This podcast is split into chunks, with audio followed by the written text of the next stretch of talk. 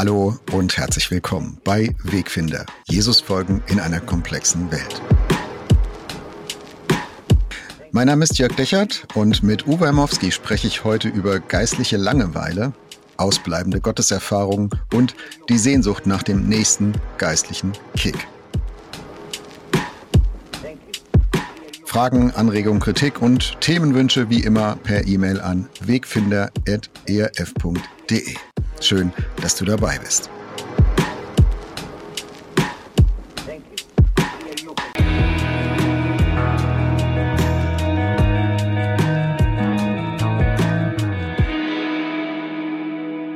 Hallo lieber Uwe, ich grüße dich. Hallo Jörg. Uwe, Checkfrage zu Beginn. Wie viel Prozent deiner Woche oder in wie viel Prozent deiner Woche empfindest du dein Glaubensleben eigentlich so richtig uneingeschränkt positiv und interessant? Ach, es ist ein bisschen komisch, aber ich weiß gar nicht, ähm, wie repräsentativ das ist. Aber wirklich immer. Jetzt wollte ich dich schon fragen, was, was ist mit dem Rest der Prozente, aber da du jetzt äh, keine Restprozente hast, äh, dann frage ich dich, was stimmt nicht mit dem Rest von uns? Also was stimmt nicht mit den Menschen wie mir und anderen Christinnen und Christi, sagen, ey du, manchmal ist auch einfach langweilig. Ähm, oder es gibt Phasen in Phasen des Lebens, wo es so denkt, ja, es dümpelt so vor sich hin, ich empfinde das wenig als inspirierend, mir, mir also ich habe vielleicht gar keine große Glaubenskrise, aber mir diffundiert das so ein bisschen weg, mir verdunstet das so ein bisschen weg. Du hast jahrelang als Pastor gearbeitet, also ist dir das schon begegnet bei anderen? Nee, der Teil, ja, yeah, kommt daran, wie du die Frage stellst. Natürlich ist das nicht so, dass ich den ganzen Tag immer daran denke und so, aber ich erlebe, äh, der Glaube ist eine Ressource, so, äh, die mich den ganzen Tag begleitet und die begleitet mich positiv. Die hindert mich nicht, die hemmt mich nicht, die schränkt mich nicht ein, sondern im Gegenteil, die setzt was frei, ja. Der Teil ist da. Das ist manchmal im Alltag, also dass ich schlicht und ergreifend an einem Abend merke, also du hast jetzt so viele Sachen gemacht, hättest auch mal beten können. Oder du hättest dich auch mal einfach mal zur Seite sehen können. Oder ich habe als Pastor gemerkt, jetzt willst du predigen, aber eigentlich hast du selber die Bibel schon eine ganze Weile nicht mehr gelesen. Ne? Lies sie erstmal wieder selber, bevor du anderen was weitergeben kannst. Also diese ganzen Teile nochmal, die kenne ich auch. Aber der Teil, dass ich quasi mit meinem Gott hadere oder vergessen habe oder eigentlich gerade mich dekonstruiere oder weiß ich was, den kenne ich tatsächlich nicht so. Hinterfragen ja, aber irgendwie immer, immer mit dem an meiner Seite. Ja, ich bin, ich bin jetzt total dankbar, dass ich mit dir reden darf, Uwe, weil, ähm, weil äh, ich muss schon, also manchmal, ich versuche ja auch äh, regelmäßig in der Bibel zu lesen, geistliches Tagebuch zu führen und so, aber also ganz ehrlich, manchmal ist es auch echt boring.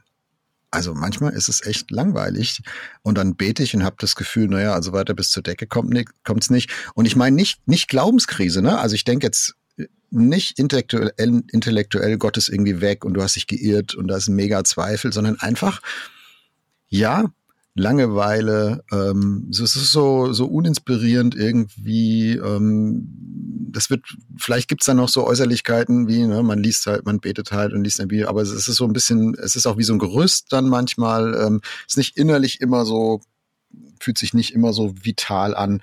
Also so meine ich eher.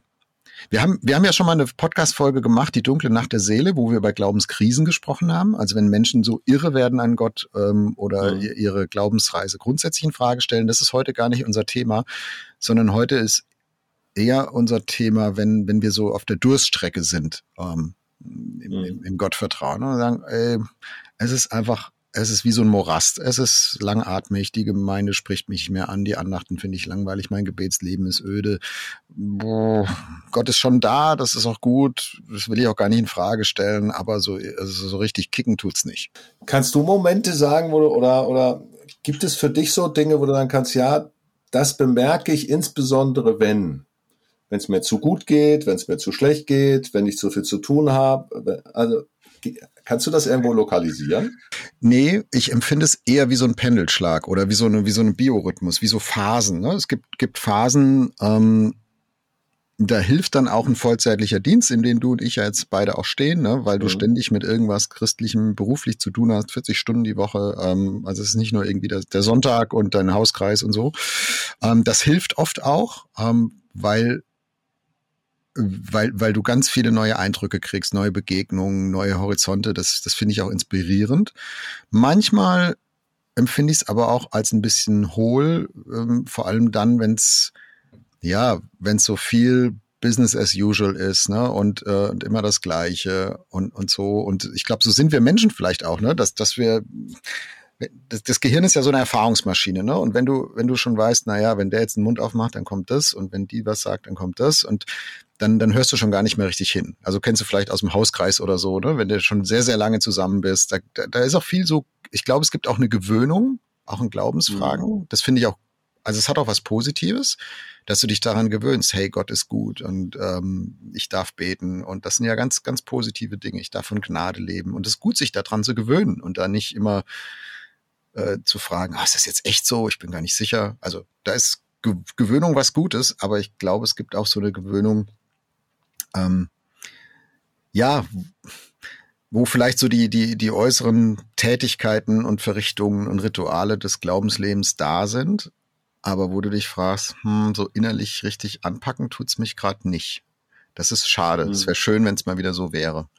Dieses Letztere, was du beschreibst, das kenne ich schon auch. Ne? Also erstmal jetzt aus der unmittelbaren Gottesbeziehung. Da kann ich uneingeschränkt das sagen, was ich vorhin gesagt habe. Was nicht heißt, dass das immer irgendwie total lebendig ist. Aber ich merke, das ist auch, also wenn ich wirklich in der Krise bin oder neulich ging es ja darum, im Trauerfall jemand zu begleiten oder so, dann springt das irgendwie an. Dann merke ich, Gott ist da. Ich, ich kann das gar nicht richtig in Worte fassen. Da, das funktioniert. Während ich tatsächlich es gibt Bereiche, du hast es jetzt gesagt, der sagt immer das Gleiche, oder es gibt Bereiche, wo, wo ich merke, das langweilt mich zum Teil und es nervt mich zum Teil. Also wenn ich, wenn ich wieder in der Predigt sitze und wieder hörst, dass der Gott des Alten Testaments so böse ist und der Gott des Neuen Testaments so gut ist, und die Leute einfach sagen, meine Güte, Jesus zitiert ja aus dem Alten Testament die goldene Regel. Er zitiert du sollst deinen nächsten lieben wie dich selbst aus dem Alten Testament. Also wenn da so ein, wenn, wenn ich das Gefühl habe, da steht jetzt irgendeiner, der meint, er muss predigen, hat sich aber nicht die Mühe gemacht, mal ein bisschen theologisch zu graben und das mal zu verstehen oder auch mal mit einem Juden darüber zu sehen, was die eigentlich für ein Gottesbild haben, sondern holt irgendwas aus der Konserve. Und da merke ich, dass mich das unfassbar langweilen kann. Also dieser Inhalt, aber auch ein bisschen aufregen kann. Ich finde das, ich finde, das ist das ist eine Pflichtverletzung, wenn man seinen Job nicht ordentlich macht. Das ist, weißt du, wenn der Maurer so schlecht recherchiert hätte, dann würden unsere Häuser zusammenbrechen. Und, und ah, da, das kommt da rein es gibt Ebenen, wo, wo es mich nervt, aber da ist es weniger Gott selber, da ist es mehr wirklich Kirche oder Predigt oder Theologie oder. Ja, ja. Also das, was so zu unserem Glaubenserleben irgendwie gehört, zu, zu, zum Ökosystem Christsein, nenne ich es mal. Mhm. Äh, also ich habe mal den Satz gesagt und ich weiß, der ist ein bisschen provokant und vielleicht kriegen wir jetzt E-Mails. Also wenn ihr schreiben wollt, schreibt bitte an wegfinder.erf.de. Äh, ich habe mal gesagt, langweilige Andachten und Predigten sind eine Sünde. Äh, und zwar deswegen, weil, ja, weil ich doch den Anspruch habe, wenn mir jetzt jemand etwas von Gott sagt, dass mich das angeht, dass mich das berührt, dass mich das entweder herausfordert oder tröstet, aber dass es irgendwas mit mir macht. Und deswegen empfinde ich leider immer wieder mal so Andachten, wo alle nur noch nicken und sagen, gut, dass er es mal wieder gesagt hat. Das empfinde ich als, oh, da frage ich mich, was mache ich hier eigentlich? Also warum höre ich mir das an? Also nochmal, mir geht's nicht drum, dass, äh, dass wir nicht als Menschen auch Bestätigung brauchen ne? und, und, äh, und Zuspruch und, und Sicherung und ähm, eine, eine Vergewisserung. Also da, aber das ist ja auch ein Effekt, das ist ja auch eine Wirkung, die das dann auf mich hat. Aber wenn es einfach so gar keine hat, einfach nur richtig ist, aber nicht inspirierend, wenn es einfach nur richtig, theologisch alles richtig, kannst du nicht mal irgendwie äh, ein Fragezeichen dran machen, aber, aber das war's dann auch. Das nervt mich. Also, weil da, ich empfinde dann Zeitverschwendung und ich empfinde auch ein, ein Fall, da, da ist für mich so ein falsches Versprechen drin, wenn ich mir jetzt denke, oh, ich bin jetzt vielleicht jemand, der gerade so auf der Suche ist und der das mit Gott alles noch gar nicht so richtig ausprobiert hat und da gerade am Anfang ist. Und dann höre ich mir so eine Andacht an, so eine Predigt und das, und, das, und, und da kickt nichts, da, da inspiriert nichts, das ist einfach nur Richtigkeiten und sonst weiter nichts.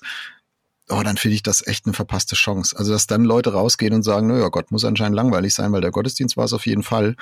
Das, das finde ich schade und nein. Genau, komm, Widerspruch, Action. Die Frage ist, was, wer findet was langweilig? Wer findet es wann langweilig? Hm. Ganz ehrlich, also ich gehe in einen gehypten Gottesdienst, den meine Tochter ganz cool findet und ich habe da echt keinen Bock drauf. Ich denke, das hast du irgendwie jetzt schon durch, ne? Also ist ja die Frage, ne? Dann geht die, gehe ich mittlerweile auch ganz gerne mal in so einen liturgischen Gottesdienst, ne? Eine Herausforderung, die mir schwer gefallen. Ich bin nicht so der Liturgiker. Äh, da würde sie sagen, oh nee, muss nicht sein. Dann gibt es Predigten, ja, die irgendwie so die christliche Kernbotschaft zum 728.000. Mal für mich zusammenfassen. Ich denke, oh nee, nicht schon wieder. Und da ist aber einer, der hört das zum ersten Mal und der kickt total drauf ab. Also insofern ist ja die Frage, was ist denn das Kriterium dafür, dass es langweilig ist? Dass ich es langweilig finde und ist es dann allgemein langweilig? Gilt es für alle? Ne? Ich glaube schon, dass es Leute gibt. Ich glaube, es gibt eine Form von Langeweile, die wird, also da können wir gerne noch ein bisschen einsteigen. Was macht's denn eigentlich langweilig und für wen? Hm. Ich glaube, es gibt eine Form, die alle langweilt, wenn der Typ, der da vorne redet, selber gelangweilt ist. Also jeder spürt, ob einer was zu sagen hat oder nicht. Also selbst der, der kann in seiner Form noch so schräg sein oder den kann ich noch so komisch finden oder das kann mir nicht entsprechen.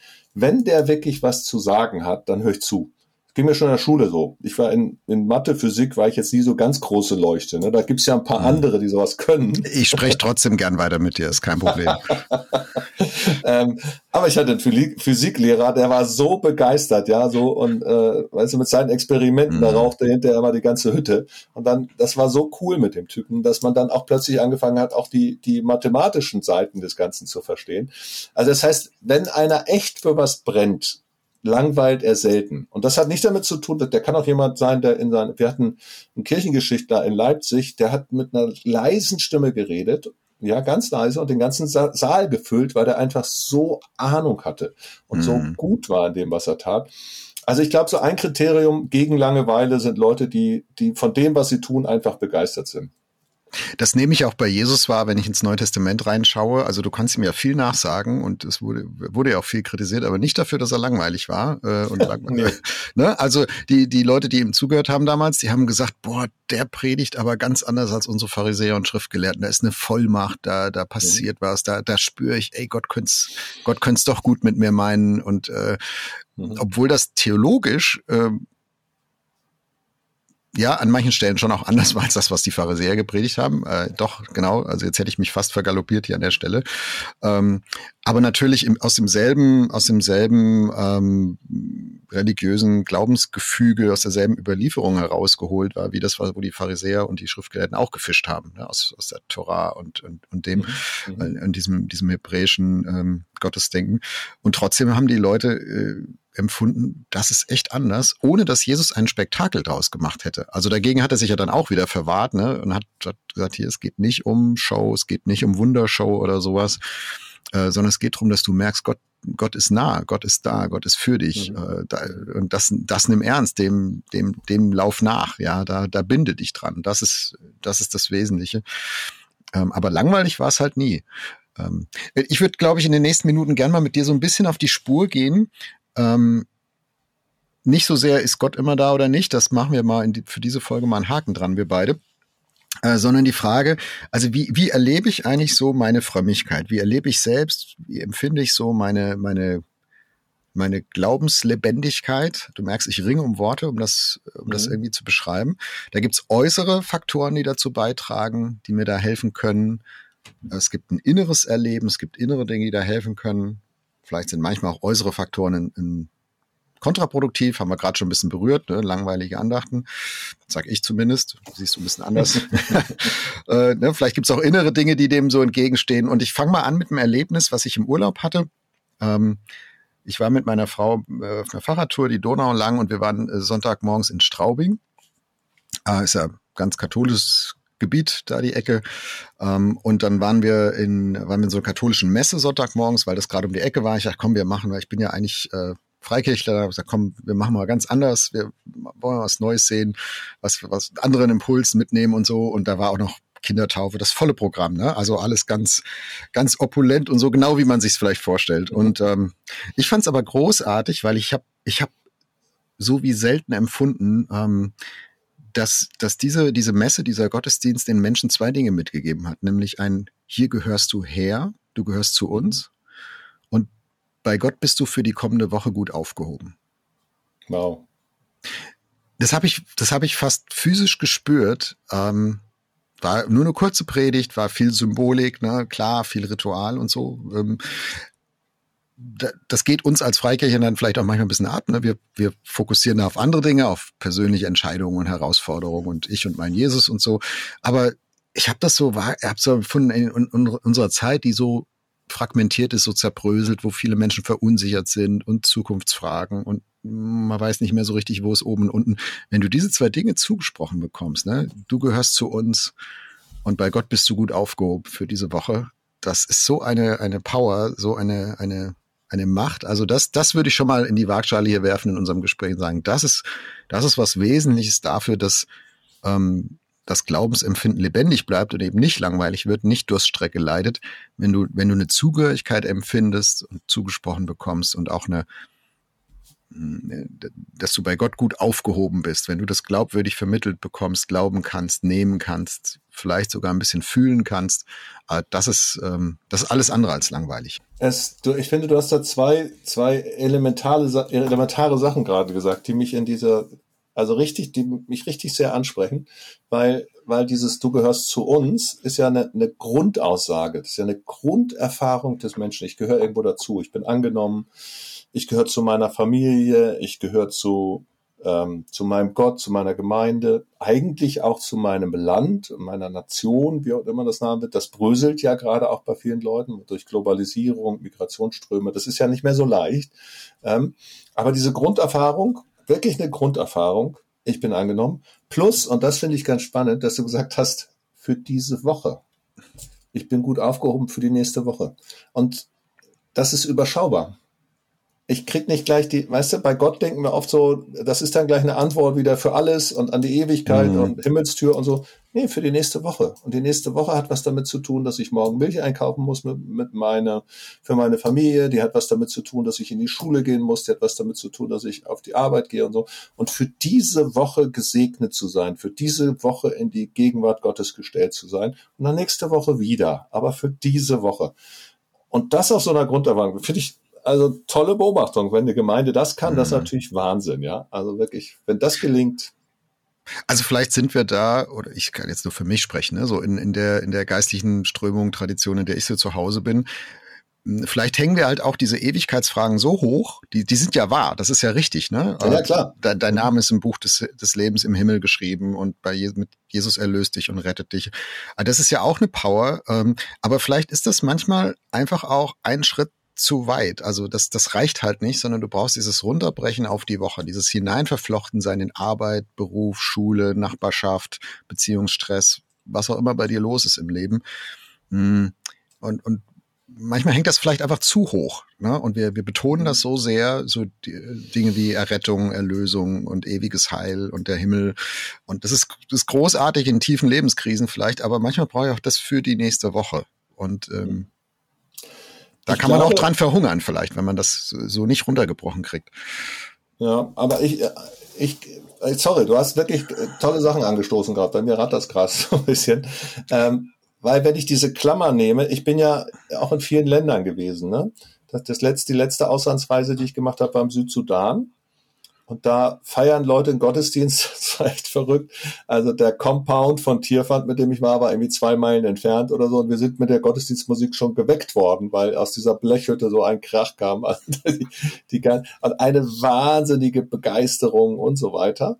Ähm, aber natürlich in einem Kontext, wo die Leute sowieso nur von Tag zu Tag denken können mhm. sich eine längerfristige Perspektive wünschen, aber da sind Stammesfäden. Es kann sein, dass da, weißt du, da werden Kinder gestohlen aus den Familien und das manchmal täglich. Äh, und da kommt eine Flut, mit der du gerade nicht rechnest, weil der Damm, den du baust, von Seiten des anderen Landes nicht gesichert und so weiter. Ähm, und dass sich diese, diese tägliche Herausforderung mit einem starken, begeisternden Glauben mischt weil irgendwie die Glaubenserfahrung wirklich die ist, mit diesem Gott und mit dieser Gemeinschaft und mit dieser Fröhlichkeit kann ich all die, die alltägliche Unsicherheit überwinden. Das ist im Grunde genommen die gleiche Klammer, nur in einem komplett anderen Kontext. Also wir halten da fest, um, um ein vital, lebendig äh, zu glauben, fröhlich Christ zu sein, brauchen wir externe Dinge. Also wie, wir haben jetzt über Gemeinschaft gesprochen, wir haben über wöchentliche Stärkung gesprochen, Gottesdienst, ähm, die Verbindung mit dem Alltag gesprochen. ähm, mich begeistert immer im Neuen Testament, wie oft das Wort einander verwendet wird. Also gerade in den, in den Paulusbriefen, ne, dient einander, helft einander, tröstet einander, liebt einander, ermahnt einander. Also das Christsein ist eigentlich ein Einander-Glauben, ein Einander-System. Äh, vielleicht sind wir da im Westen auch zu individualistisch geworden, dass wir das so zu sehr ausgeblendet haben und eigentlich neu entdecken müssen, neu brauchen. Ähm, wenn du für dich alleine lebendig und fröhlich Christ sein willst, dann wird es verdammt schwer. Also das, äh, wir, brauchen da diese äußeren, äußeren Faktoren, dieses äußere Einander, die äußere Befestigung. Und gleichzeitig empfinde ich, das kann auch echt zur hohlen Hülle werden. Das kann auch vielleicht sogar zur Gefängnismauer werden. Also Ne, wenn nur noch gefragt wird, Uwe, warst du denn auch im Gottesdienst? Warum warst du nicht da? Was stimmt mit dir nicht? Ähm, wir kontrollieren dich jetzt mal. Äh, also da, da, das ist ja auch nicht lebendiges, fröhliches Gottvertrauen. Da geht ja auch, kann ja auch was kaputt gehen an. Äh, ne, wenn diese, das, was dir eigentlich dienen soll, an Äußerlichkeiten, wenn das so, so zum Gefängnis wird, wenn die Klammer eine ist, die ja, die dich erdrosselt und die eben nicht mehr mhm. einen Rahmen setzt, in dem sich so dein, dein geistiges Leben entfalten kann. Weißt du, was ich meine? Ja, klar. Ich, klar, ich habe das, ich weiß gar nicht, ob ich das hier schon mal erzählt habe. Ähm, als ich Pastor wurde in meiner Gemeinde, Freikirche, Baptisten, sehr nah, sehr, sehr, man kennt sich, man mag sich, man ist für dann da, man nimmt einander Anteil und so. Also große Stärke, so ein bisschen familiär auch gewesen. Und dann habe ich natürlich als neuer Pastor die ja Leute, die noch irgendwie erreichbar waren, die die Gemeinde mal verlassen haben, versucht zu besuchen. Nicht alle wollten besucht werden, aber die es wollten. Und einer hat mir geantwortet, warum er aus der Gemeinde raus ist. Er hat gesagt, ich bin jetzt in der Landeskirche, weil ich dort meine Jacke anlassen kann. Und ich habe sofort verstanden, was er meint. Ich habe sofort, mhm. also ne, der sitzt da und der meint damit, ich kann Gott erleben und so, aber ich muss mich hier nicht zu intim einbringen. Es ist eine, eine Distanz, die für mich aber gesund ist und die es in der Freikirche nicht gibt. Und das Spannende ist, ähm, konnte ich total verstehen, konnte nachvollziehen, war auch okay. Der ist also nicht sozusagen aus Wut weg oder so, sondern einfach, der brauchte eine andere Form. Spannenderweise habe ich natürlich auch genug Leute erlebt, die das genau andersrum sagen. Ne? Mir ist es mhm. zu kühl, zu fern. Also ich möchte irgendwo sein, wo ich aufgefangen werde. Und häufig merkst du gerade auch in einer, in, in so einer traditionellen Kirche mit stark liturgischen Gottesdiensten, die, die vermitteln eben diesen ersten Teil. Ne? Du bist Teil von uns. Aber wenn der zweite Teil für die nächste Woche, der, der braucht dann schon noch mal ein bisschen mehr Gemeinschaft, ein Hauskreis, was auch immer. Mehr, so, mhm. Sonst klafft da was auseinander. Aber ja, dieses, dieses zu enge, das kann auch richtig heftig sein teilweise Gebetssachen auch. Ne? Sorry, also wir wollen ja Positives sagen, aber es kenne aber. ja, aber ich kenne Gemeinden, ja, wo dann Gebetsanliegen gesammelt werden. Und eigentlich ist das der Klatschverein, der Tratschverein, der üble Nachredeverein der Gemeinde unter dem Vorwand, wir beten ja nur dafür. Und dann vertraust du dich jemand an, so fast seelsorglich, ne, sagst, kannst du mal für beten und dann weißt du, das sind ja die ganze Gemeinde oder denkst, Leute, hey, ah, das ist jetzt aber gerade so mal so gar nicht Gottes Idee, ne? Mhm. Das hast du noch sehr zurückhaltend jetzt formuliert. Ähm, also wir haben gerade so ein bisschen beschrieben, äußere Dinge, äußere Mutfaktoren, Ermutigungsfaktoren, Gemeinschaft, Gemeinde, ähm, Gewohnheiten, geistliche Gewohnheiten, die spielen eine Rolle dafür, dass mein Glaube frisch, lebendig ähm, bleibt. Zumindest das, was ich davon wahrnehme. Ne? Also Gott macht sowieso sein Ding, da bin ich ganz gewiss. Ähm, dem muss man nicht nachhelfen. Aber so in, in meinem eigenen Erleben, ne, da kann ich was tun, da kann ich, ähm, kann, muss ich vielleicht auch mal was verändern. Ähm, also wenn, äh, wenn mir die, die Formen meinem geistigen Leben nicht dienen, dann sollte ich sie vielleicht verändern, auch mal was anderes ausprobieren. Ich finde, da gibt's aber auch ein, manchmal so ein zu viel das kommt aus so einer, vielleicht so einer Aufmerksamkeitsökonomie, so Eventisierung, ne? guck mal hier, guck mal da, guck mal da, also wo, wo Menschen immer auf der Suche sind nach dem nächsten Kick, dem nächsten Buch, der nächsten Konferenz, dem nächsten YouTube-Kanal, sagen, ich, ich ich, ich fast wie so eine Droge, ne? Ich muss mir irgendwas beschaffen, ähm, was mich wieder so ein bisschen ich bleib mal in der Drogensprache, ne, anfixt und, und heiß macht. Ähm, hast du schon den Redner gehört oder die, die Pastorin, und dann musst du unbedingt und und das finde ich so ambivalent. Ne? Auf der einen Seite ja, ich, ich suche auch äh, nach, nach Inspirationsquellen und das ist nicht immer nur die eigene Gemeinde. Ähm, aber wann wird aus diesem, ich bin offen für neue Inspirationsquellen, auch so eine, so eine verzweifelte Suche? Weißt du, wie, wie, also so ein, dass ich ohne diesen, ohne diesen immer neuen Impuls, ohne diesen immer neuen Kick äh, gar nicht mehr glaube, dass ich irgendwie noch glaube. Wir haben ja schon, schon öfter hier die Analogie von, von Gottesbeziehung zur Ehe auch, auch äh, genommen. Und das ist ja, das ist ja das Gleiche. Ne? Du hast am Anfang bist du so dermaßen, also nicht immer, aber in der Regel ja doch so verliebt und so, dass, dass du irgendwie, wenn du, das ist ja ein super Stadium, ne? Und irgendwann bröselt das weg. Und jetzt ist die Frage, ist dann die Ehe kaputt? Ist das, ne? oder, oder entdeckst du eine neue Dimension und eine andere Dimension? Die ist bei weitem nicht so, nicht so euphorisch mitunter, die ist bei weitem nicht so erotisch mitunter, die kriegt aber eine Tiefe. Und wenn ich das jetzt übertrage, es gibt natürlich gerade auch so, ich sag mal, gerade für Konvertiten, ich bin ja auch jemand, der spät zum Glauben gekommen ist, das ist einfach ein Kick, ja. Das ist so geil, dass du endlich den ganzen Scheiß, den du gemacht hast, nicht mehr machen musst und dass du begeistert bist, dass etwas fähig wird, wovon du nie gerechnet hast. Hm. Und dann, und dann kann es sein, dass du irgendwann diese, diese, diese Kick-Erfahrung oder diese, du hast ja gerade angefixt gesagt, ja, das ist ja was, das ist ja fast ein Rausch, dass du diese Rauscherfahrung mit Gott selber verwechselst. Und dann willst du die Rauscherfahrung perpetuieren, per, perpetuieren. Das heißt was auf Deutsch? Äh, weit weiterführen, äh, immer, immer weiterführen. Ne? Äh, also das soll dann sozusagen immer weitergehen, weitergehen, weitergehen. Aber eigentlich, eigentlich fütterst du nur deinen Rausch, der ja auch mal sein darf. Ne? Also in der Bibel steht ja sogar, sauft euch nicht voll des süßen, süßen Weines, sondern werdet voll Geistes. Also da beschreibt Paulus ja die Begeisterung für Gott mit, mit dem Besoffensein. Das ist ja mhm. interessant.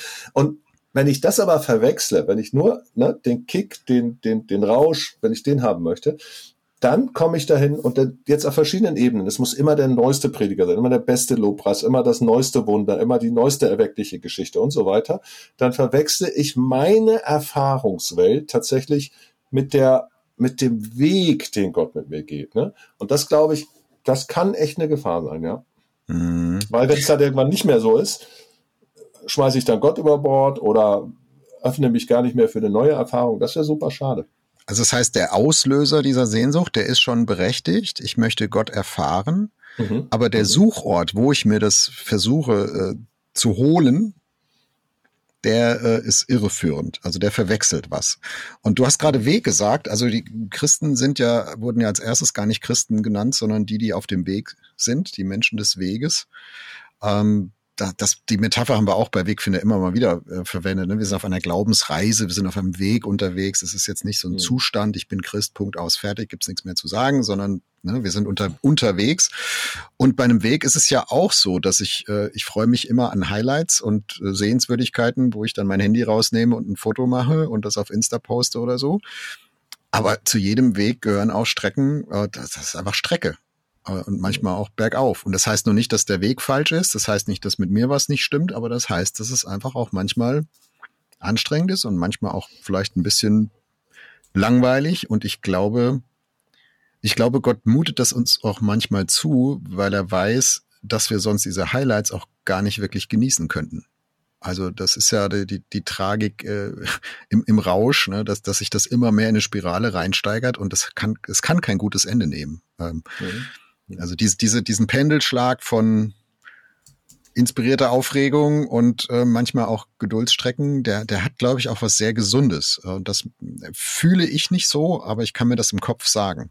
Ja, wenn ich zurückblicke, dann fühle ich das sogar auch so. Ich werde nie vergessen, dass wir mal an einem Allianz-Gebetsabend in Gera saßen wir zusammen mit Leuten aus verschiedenen Gemeinden und es ging um die Frage, wo sind wir im Glauben am meisten gewachsen? Dann konnte jeder so einen mhm. Zettel schreiben und den dann vorne anpinnen. Und wir waren vielleicht 30 Leute, also keine Riesengruppe. Ähm, und ich will dich lügen, aber 25 von denen haben irgendwas Krisenhaftes da drauf geschrieben. Krebs, Arbeitslosigkeit und so weiter.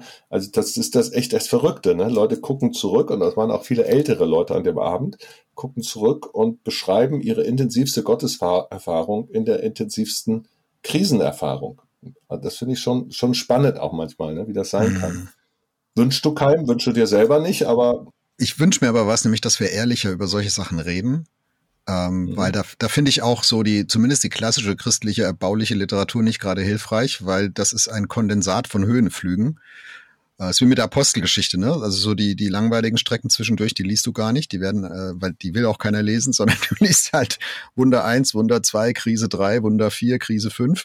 Also das ist ein, ein das ist ständig Action ähm, mhm. Aber äh, wenn ich mich reinversetze als einer dieser, dieser Jünger oder der ersten Christinnen und Christen in der Postgeschichte, das war ja nicht so. Also so das ist, das ist, du siehst ja wie wenn du über ein Gebirge guckst. Du siehst ja nur die Gipfel, äh, aber so die, die, die langen Wegstrecken zwischendrin siehst du gar nicht. Und vielleicht äh, wäre es ehrlicher in, in den Büchern und den Videos und so weiter, nicht immer nur so die, die, ähm, die, die großen Wunder oder die großen Krisenerrettungen zu beschreiben, sondern einfach mal sagen, ja, manchmal ist einfach auch langweilig. Äh, oder normal einfach, ne? Alltag. Und das ist nicht schlimm. Also da ist nichts falsch mit dir, sondern das gehört auch dazu. Ähm, ich kann mich, ich, ich werde nie vergessen, ich hatte mal äh, hier im ERF einen, einen Vorgesetzten, der war, ähm, der hat so Schulungen gemacht für, ähm, für Homiletik, ne? also Predigtlehre und wie macht man gute Andachten und so. Und äh, ich wusste, der macht auch ganz klassisch stille Zeit und liest viele selber in der Bibel persönlich und so. Und irgendwann hat er mal zu mir gesagt, weißt du, Jörg, manchmal ist es auch einfach öde. Ich dachte, boah, dass der das sagt, ja, das hat, das, das war für mich so eine Erleichterung. Ich dachte, das ist nicht schlimm, das zu sagen. Es ist nicht schlimm, das zu empfinden. Ja, das ist so. Wir sind Menschen. Wir sind nicht im Himmel und, ähm, und das ist auch mal okay das darf auch mal so sein. Wobei, äh, wir hatten es ja ganz am Anfang gesagt, ne? Ich, ich finde auch vieles methodisch, ich finde auch stille Zeit oft öde und so. Ich finde aber Gott einfach nicht öde. Nein, nein, nein. Und deswegen sage ich ja, ne, lang, also Andachten, Predigten, die langweilig sind, äh, die, die sind Sünde, weil sie, weil sie Gott falsch repräsentieren, weil der ist nicht langweilig. Ich würde gerne noch ein, ein Thema aufmachen und das finde ich, finde ich ganz spannend. Ähm, wir reden jetzt hier über unseren eigenen Glauben und so, aber wir, wir haben ja auch einen, einen Bedeutungsverlust von Kirche, von Religion, von Tradition in unserer Gesellschaft. Immer weniger Leute sind in einer Kirche.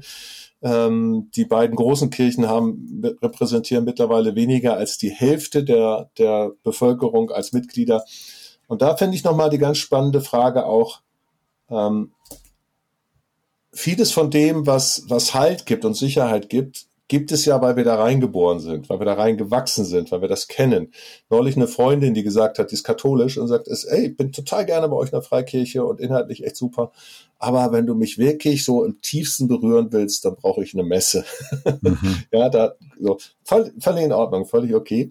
Aber diese Grunderfahrung machen ja immer weniger Menschen.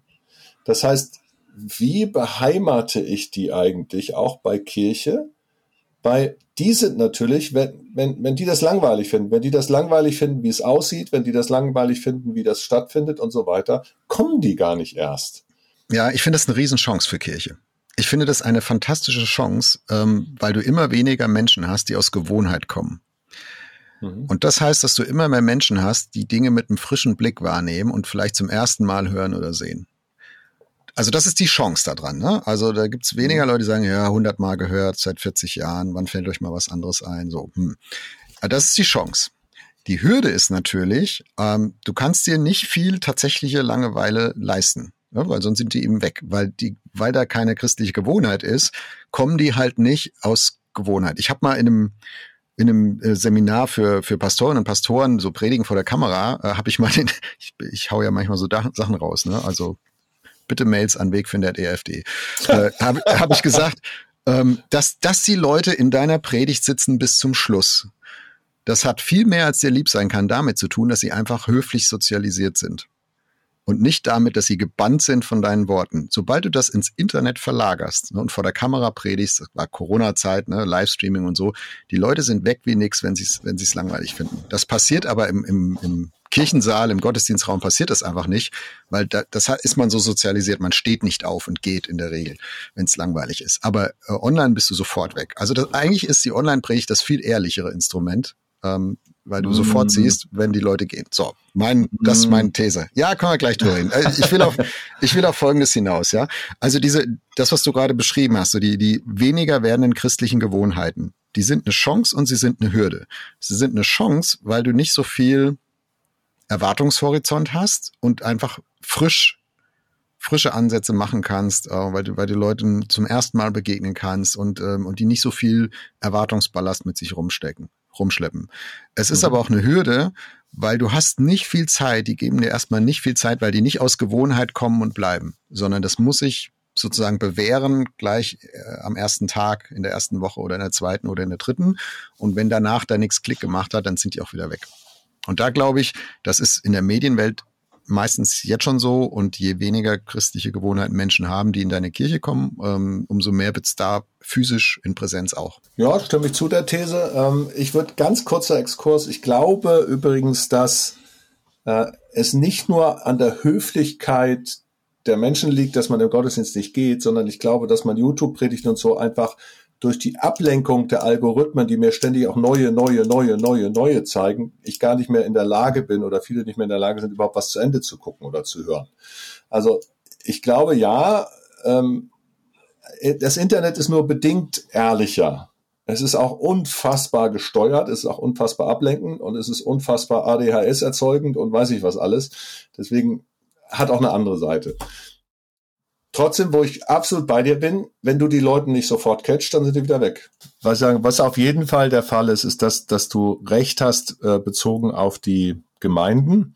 Das heißt, Leute, die kommen, die da sind, die verlieren wir ganz schnell. Warum sollen die auch wiederkommen? Ja, die gucken sich das an. Ist das was für mich? Ja oder nein? Und da passiert sehr viel über, über das allererste Mal. Wobei natürlich Leute überhaupt, also die wenigsten kommen ja einfach zufällig in der Gemeinde. Die gehen ja mit Leuten hin. Die gehen ja mit. Insofern kann man das natürlich auch vorbereiten. Man kann denen erklären, was da ist. Ähm, was ich schon erlebt habe, finde ich ganz spannend, dass es Gemeinden gibt, die evangelistische Gästeformate entwickeln ähm, die aber überhaupt nicht identisch sind mit ihrem Sonntagsgottesdienst. Und das führt sehr häufig dazu auch, dass man Menschen wieder verliert. Also weil, weil man im Grunde genommen für etwas wirbt, was aber in der Realität ja gar nicht stattfindet. Ja, man, wir werben ja nicht nur für Gott, wir werben ja auch für eine bestimmte Kultur, für eine bestimmte Form. Und entweder ich mache meine Evangelisation so, wie der Gottesdienst ist, und wenn der langweilig ist, mache ich irgendwie langweilig, oder aber ich, ich integriere die Elemente Jugend, Chor und weiß ich was alles, was dazu kommt und multimedial dann auch in den normalen Gottesdienst, ne? weil sonst gibt es eine Diskrepanz. Und da habe ich immer das Gefühl, dass Leute das echt merken. Das Gefühl, ihr macht mir ja was vor, ja, das passt doch gar nicht. Ja, genau. Und da, da reicht aber dann oft auch die Power nicht, ne? Zu sagen, also so eine Qualität an Veranstaltungen, das kriegen wir halt sonst nicht auf die Bühne.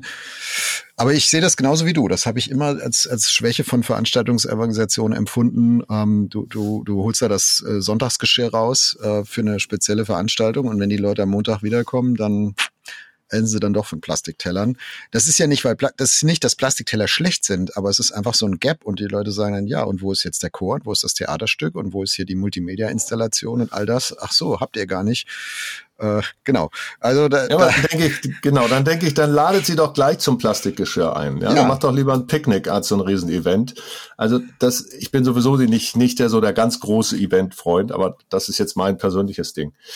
Ähm, was ich dann, was ich dann noch wichtig finde, übrigens, ähm, ich glaube, dass egal ob Leute es langweilig finden oder spannend finden oder so, meine Erfahrung ist tatsächlich, dass die Leute ohnehin nicht mehr so regelmäßig kommen, wie sie früher gekommen sind. Also es ist kein Automatismus mehr, dass ich sonntags, jeden Sonntag komme, sondern ich komme meinetwegen einmal im Monat oder alle zwei Monate. Und auch da, glaube ich, ist es wichtig, dass man entweder Formate schafft, die sich tatsächlich unterscheiden, mehr Frühstücks, Gespräch, sonst was orientiert, aber eben einmal im Monat. Und vielleicht ist das das Format für eine Person.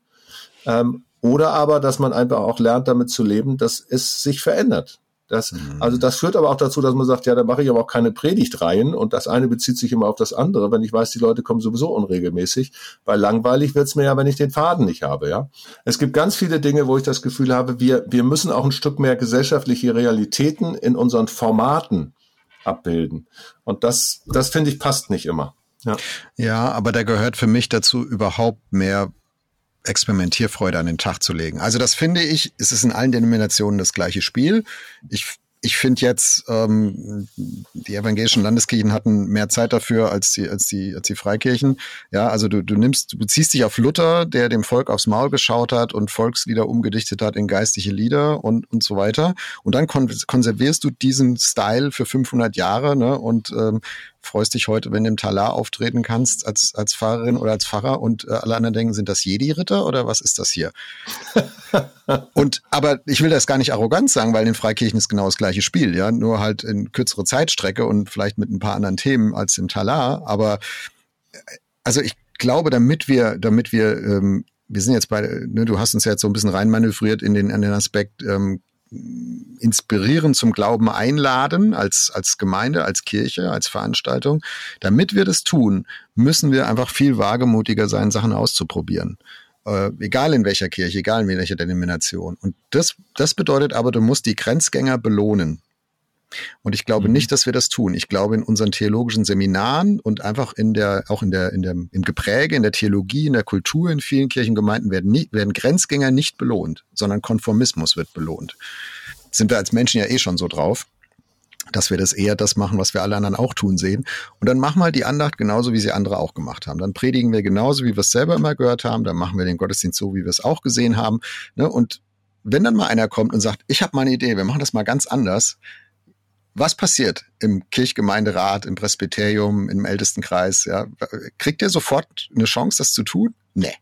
Also die, der hört sich doch meistens an, äh, naja, jetzt halt mal die Bälle flach, das haben wir noch nie so gemacht, das haben wir schon immer so gemacht.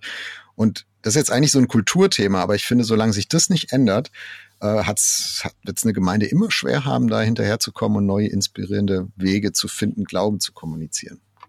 Also wir müssen die Grenzgänger und die, die Wilden, die Rebellen, die, die, die Experimentierwütigen, die müssen wir eigentlich belohnen und nicht bestrafen. Wir tun aber das Gegenteil.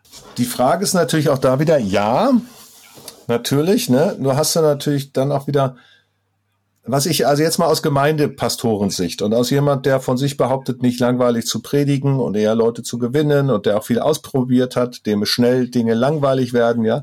Äh, also ab dem zweiten Mal in der Regel, wenn es das gleiche ist, ne? Weiß gar nicht, wie wir über 50 Wegfinder schon hingekriegt haben. Aber ich habe aber auch das andere erlebt. Ne? Du hast in der Gemeinde ständig irgendwelche Leute, die irgendwie die super coole Idee haben, äh, die machen das einmal, dann sind sie weg.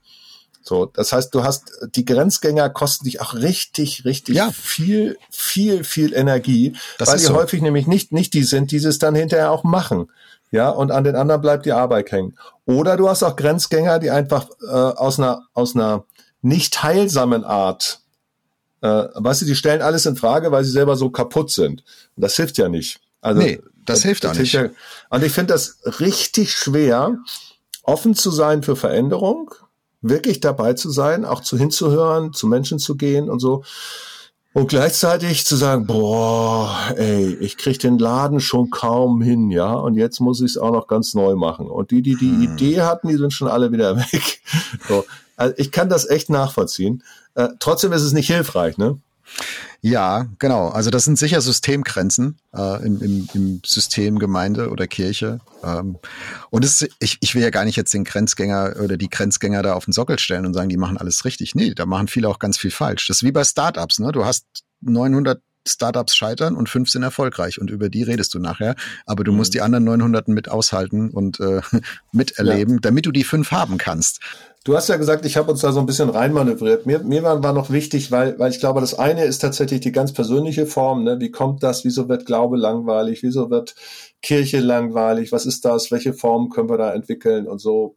Ähm, das ist das eine, aber das andere ist ja auch wirklich, wie sieht's denn damit aus, dass in einer sich so rapide verändernden Welt so ein langsamer Kahn, so eine langsame große Titanic wie die, wie die, wie die Kirche, wie überhaupt das Christsein, wie der Glaube, eben nicht auf diesen Eisberg auffährt, ne, sondern, sondern du musst letztlich ja musst du ausboten, du musst kleinere Formate haben, du darfst nicht mehr so groß denken. Ne? Ähm, und aber dadurch, dass man das muss, ist natürlich in sich, glaube ich, auch eine, eine Riesenchance, das hast du ja gesagt, zu gucken, was ist da neu. Und letztlich geht's mir immer so, wenn ich was Neues ausprobiert habe, dann mache ich das ja nicht nur für die Leute, das ist ja auch für mich selber echt ein Gewinn. Ich habe bei Titanic kurz geschluckt, als du das Wort benutzt hast, weil ich dachte, boah, würde ich die Kirche als Titanic bezeichnen, aber du hast die Kurve ja gekriegt, indem du gesagt hast, dass sie nicht auf den Eisberg fährt. Setzt auch voraus, dass da einer oben im Ausguck sitzt und auch echt weit genug nach vorne guckt, ne? Und, und, und eben nicht äh, stolz und arrogant sagt, ja, wir sind ja hier das dicke Schiff, uns kann schon nichts passieren, wie sie es damals bei der Titanic gesagt haben. Genau, und dann habe ich ganz große, ganz große Hoffnung, auch für unsere real existierenden Kirchen und Gemeinden äh, in, inspirierende Orte zu sein. Und ich feiere das, wo immer das Menschen auch schaffen und gestalten und sich trauen und da was wächst. Und es darf ruhig klein sein, das ist nicht schlimm. Ähm, mhm. Aber dass es irgendwie inspirierend ist, was anzünden will, eine Sehnsucht nach Wirkung hat bei Menschen, dass Gott da erlebbar ist und sei es durch Zugehörigkeit und aufgehoben sein für die kommende Woche äh, in der katholischen Messe. Mhm. Also das finde ich einfach, das finde ich einfach unverzichtbar ähm, für, für unsere Zukunft. Aber für alle Menschen, nicht nur für Christen. Ich glaube übrigens ähm, mit dem mit dem Zugehörigkeit und und äh, so. Du hast es vorhin ja kurz angesprochen, dass dazu auch Rituale gehören, zum Beispiel. Ich glaube, dass wir die auch neu, neu üben können. Ich weiß als ich meine Kinder früher ins Bett brachte, habe ich die wirklich immer gesegnet mit einem Kreuz auf der Stirn und so. Das sind so Sachen, wenn ich das nicht gemacht habe, haben die es richtig vermisst. Also ich glaube, dass wir eine neue Ritualkultur brauchen, Segensgebete, Dinge wiederholen, Dinge, die sich einführen. Wir haben das beim Thema Kontemplation auch schon mal noch ein bisschen vertieft. Und auf der anderen Seite brauchen wir tatsächlich eben wirklich auch Erneuerung. Ne? Fragen, was, was passt denn in die Zeit? Und für mich ist das übrigens, was, was mich manchmal schockiert ist, wenn ich sehe, es gibt so Hip-Kirchen, die eine Weile funktionieren, äh, die sich kulturell komplett anpassen. Also da hat der Prediger den aktuellsten Bart und da hat die Predigerin die coolste Sprache und die Musik ist komplett hip und so. Wenn du aber die Inhalte scannst, merkst du, die sind, die hätte man vor 150 Jahren identisch genauso predigen können. Und ich finde, dass sie damit sehr häufig keine Antworten geben auf unsere Zeit. Hm. Das finde ich dann total langweilig.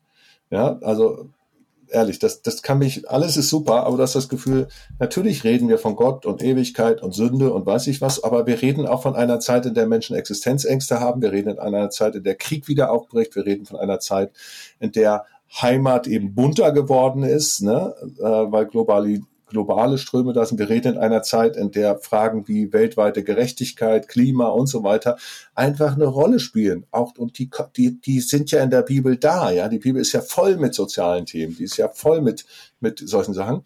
Ähm, und wenn ich das Gefühl habe, die sind überhaupt, überhaupt komplett ausgeblendet. Völlig neue Kultur, aber überhaupt nicht an den Fragen der Zeit dran. Da muss ich sagen, das langweilt mich dann ganz fürchterlich. Hm. Also Form ersetzt nie den Inhalt, da bin ich bei dir. Und ähm, das, was inspirierend ist und nicht langweilig, das hat mit Formen zu tun, das hat aber genauso auch mit Inhalten zu tun. Da schließt sich mhm. jetzt vielleicht auch unser Kreis in dieser, in dieser Folge, äh, dass man so das Gefühl hat, hey, Gott ist da, ähm, was auch immer in Formen passiert. Das kann das stützen, das kann das befördern, das kann das immer wieder anzünden, hoffentlich. Äh, aber am Ende ist die entscheidende Frage, ist mein Gott da für mich? Ist er hier, mhm. jetzt? Mhm. Äh, egal, wie es mir gerade geht. Und ähm, das ist er. Gott sei Dank ist er das. Uwe, was nimmst du mit aus dieser langweiligen, nein, ich hoffe nicht langweiligen, aber auf dieser, aus dieser Durststreckenfolge äh, für deinen weiteren Weg. Ja, das war lustig, vier liebe Zuhörer. Im, im Vorfeld schickt der Jörg mir ein E-Mail und sagt, wollen wir über Langeweile sprechen? Und ich schreibe, oh ja, Langeweile finde ich spannend. Ähm, was nehme ich mit aus dieser spannend langweiligen Sache? Mal zwei, zwei Dinge. Das eine hast du gerade vor kurzem noch angesprochen, Grenzgänger belohnen. Das finde ich ganz spannend. Spannender Gedanke. Wie kriegen wir das hin? Wie kann das aussehen, dass wir das das integrieren können. Und das zweite, natürlich dein schönes Zitat, eine langweilige Predigten sind eine Sünde. Oh wei, oh wei, oh wei. Naja, wenn ich das mal nicht nur so auf der, auf der netten rhetorischen Ebene nehme, sondern langweilige Predigen entfernen Menschen von Gott, statt sie ihm nahe zu bringen. Das ist ja der eigentliche Begriff von Sünde, dass wir mhm. weg sind von Gott. Und es kann uns passieren, dass wir durch Langeweile, durch schlechte Formen, schlechte Inhalte die Menschen von Gott wegbringen. Und das ist echt scheiße. Das kann nicht die Idee sein. Dann nehmen wir das mal als Schlusswort für diese Folge. Uwe, ich danke dir fürs Gespräch. Bis zum nächsten Mal. Mach's gut. Ja, mach's gut. Ciao.